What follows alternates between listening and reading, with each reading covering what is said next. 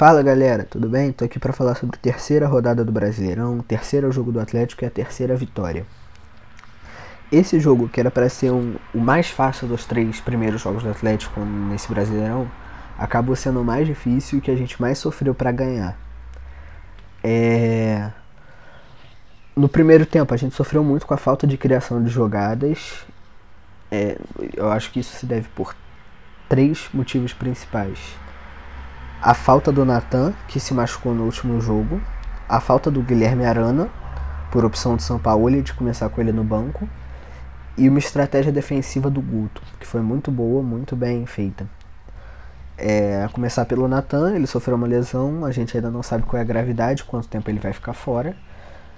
E ele que era um dos principais jogadores, assim, que o São Paulo tinha se apaixonado por ele, tinha pedido pro para comprarem ele em definitivo do Chelsea, que ele estava emprestado pelo Chelsea para o Atlético.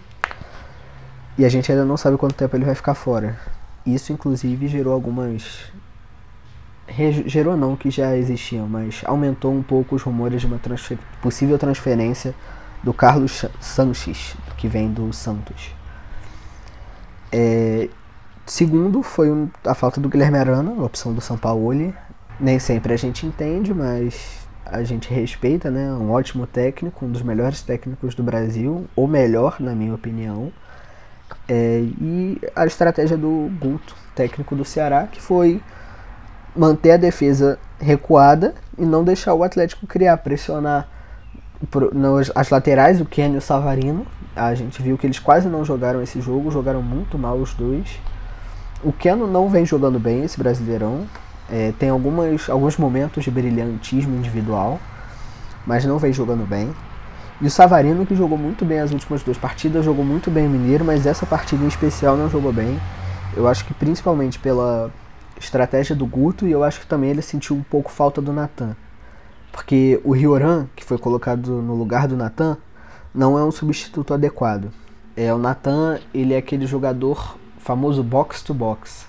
Ele vai dar da grande área defensiva até a grande área ofensiva. Ele pode criar jogada no início, quanto finalizar no final procurando um passe ou até mesmo levantando a cabeça para um chute. É... E a gente vai sofrer muito com a falta dele, muito mesmo. Enquanto isso, a gente continua com o Rioran, ou então podemos esperar alguma transferência, tomara. Eu gosto muito do Sanches do Santos. Ele faz uma, uma função parecida a do Nathan, mas como é um pouquinho mais velho, para mim ele é melhor e faz essa opção melhor. O Nathan tem mais futuro, mas por enquanto o Carlos Santos é melhor. No primeiro tempo a gente também sofreu muito com a falta de pressão. Nos primeiros dois jogos a gente viu o Atlético sempre pressionando a saída de bola do adversário e em contrapartida saindo com calma o nosso próprio jogo sempre com uma troca de bola entre o goleiro, o zagueiro, o goleiro, lateral, o goleiro, o volante. E esse jogo isso não aconteceu. Muitas vezes o Rafael ou então o Hever tinham que isolar a bola, não isolar, mas procurar um cruzamento ou um lançamento para frente. E isso resultava muito numa perda da nossa posse. É... No segundo tempo isso mudou um pouco, mas ainda não foi como nos primeiros dois jogos do campeonato. Talvez tenha sido por pela falta do Natan, pela falta do Guilherme Arana na lateral esquerda. Talvez tenha sido até pelo calor que estava no jogo hoje. O jogo 11 horas da manhã, com o sol em cima da cabeça de todo mundo. Todos os jogadores, inclusive, reclamaram disso. Isso até que mudou um pouco no segundo tempo, com a gente conseguindo pressionar mais em cima e criar oportunidades desde a nossa defesa. Mas ainda não foi do jeito que o São Paulo queria ver. Tanto que ele ficou gritando com todos os jogadores, dando uma bronca em todo mundo toda vez que alguém errava um passe ou preferia o lançamento da bola ao invés de uma troca de passe para procurar opções mais claras de jogo. Por enquanto, o Atlético ainda ocupa a primeira posição, mas ainda tem o jogo do Inter e do Atlético Paranaense que podem passar pela, pelo saldo de gols e gols pro, é, gols feitos pelo time com a lesão do Natan e a falta de um homem de área, é, o Sampaoli teria entregado uma, uma lista de 13 jogadores do futebol nacional para a diretoria de futebol do Atlético, para os investidores e para o presidente, com uma lista de 13 nomes em que ele gostaria de pelo menos três. Dos 13 nomes, eu acho que sete deles seriam o Everson, goleiro do Santos, o Lucas Veríssimo, zagueiro do Santos, o Carlos Sanches, meio-campo do Santos, o Soteudo, pode jogar tanto pela quanto pela ponta esquerda, quanto um pouco mais pelo meio, como aquele criador de jogadas, aquele camisa 10. É, Neymar, é um exemplo clássico é o Neymar, ele joga tanto pela ponta quanto pelo meio. Ele cria muito bem as jogadas para os times, para os companheiros de time, e também quando joga pela ponta pode procurar aquela jogada individual para ou seguir reto e cruzar, ou cortar para o meio e chutar, ou então passar a bola no último terço do campo para uma chance clara de gol. O outro jogador também é o Sacha, atacante do Santos, camisa 9 de área. Marinho, também do Santos. É, e o Paulo Guerreiro, atacante do Internacional.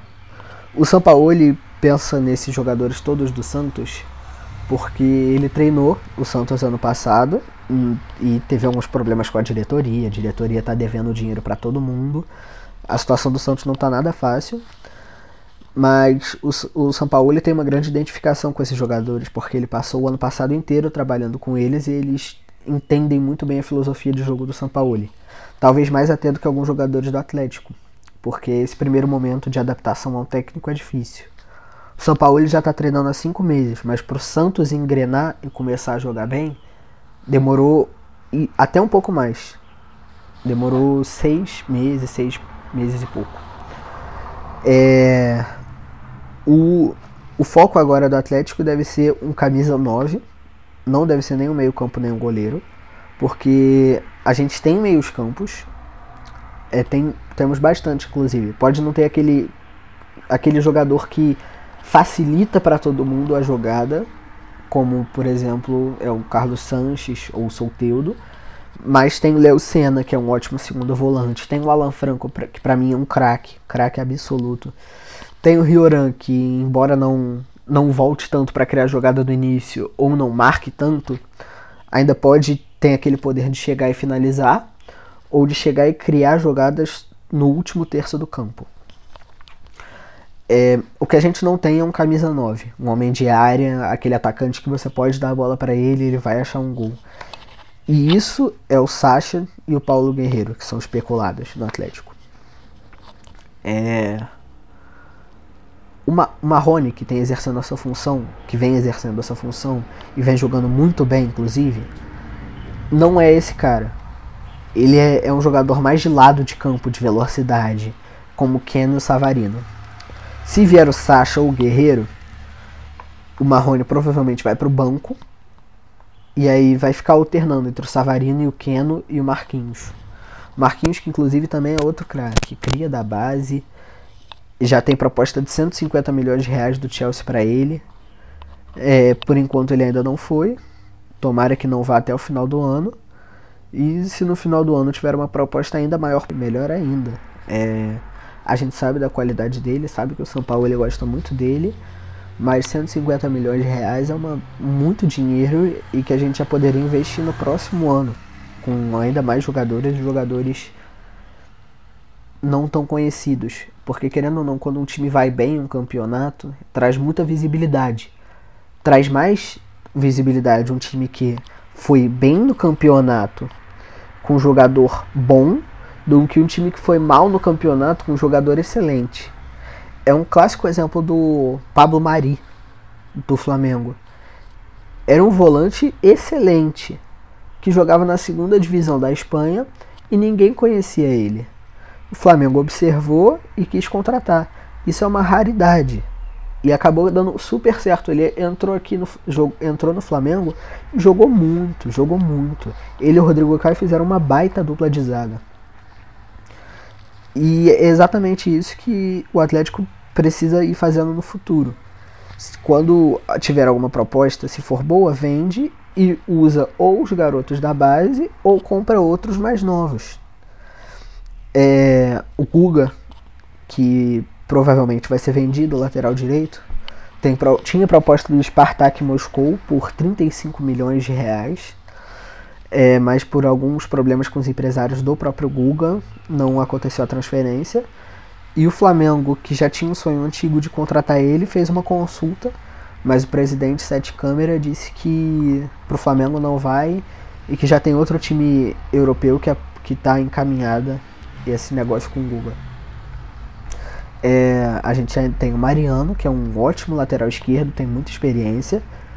E ainda tem o Mailton, que é um jogador mais novo que o Guga e, na minha opinião, é mais promessa que ele, tem mais futuro, tem mais potencial. Voltando um pouco para o jogo, só para algumas conclusões finais, é, o Atlético teve mais posse de bola, mas essa era a estratégia do técnico do Ceará, deixar o Atlético com a posse, mas evitar que chegasse com perigo à área, fazer aquela clássica troca de bola que não funciona para nada, ficar trocando bola na intermediária ou na defesa. É, o Ceará, que teve menos posse de bola, inclusive teve mais chutes. Porque chegava menos à área, mas quando chegava, chegava com muito perigo. E esse é um dos times que o, é um dos riscos que os times com São Paulo correm. Porque como eles se abrem muito para propor um jogo ofensivo, quando sofre o contra-ataque, acaba que muitas vezes não tem muita gente para impedir o ataque adversário. Mas os chutes também não tiveram muito perigo. Foram poucos ali no final do jogo que realmente apresentaram um grande perigo para o Rafael.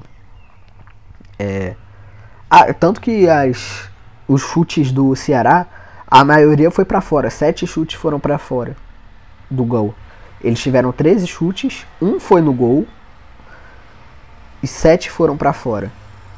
Os outros bateram em jogadores ou na trave é, em chances reais de gol, de perigo de gol, de quase gol, o Ceará teve só um chute, comparado ao Atlético teve dois. Não é muito mais, mas mostra que embora o Ceará tivesse tenha tido mais chutes, eles não tiveram mais chutes de perigo. Ele, inclusive, após o jogo, deu uma entrevista falando que foi uma vitória que foi construída. No primeiro tempo não, tiveram, não tivemos chances de ataque muito claros, e o adversário potencializou a grande partida que tinha. É, ou seja, a gente não teve ataques muito claros e o adversário buscou no contra-ataque chances e no primeiro tempo teve inclusive chances melhores que as nossas.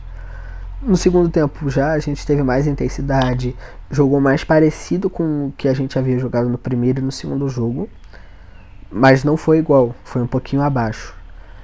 É, foi, foi, foi muito difícil essa vitória. Mais difícil, inclusive, do que a contra o Flamengo, que foi 1 a 0 embora tenha sido 2. Contra o Flamengo a gente teve mais chances claras que poderíamos ter feito gols. O Flamengo também desperdiçou muito gol, mas contra o Flamengo a gente teve mais chances claras de gol. A gente poderia ter feito mais gols e não fizemos por defesas grandes do goleiro, é, do Diego Alves e por descuido dos atacantes. Então é isso, galera. Valeu até quarta, onde eu vou falar sobre o jogo contra o Botafogo ou sobre alguma possível transferência que pode acontecer até lá. Valeu, galera. Se inscreve aí no canal e dá o joinha.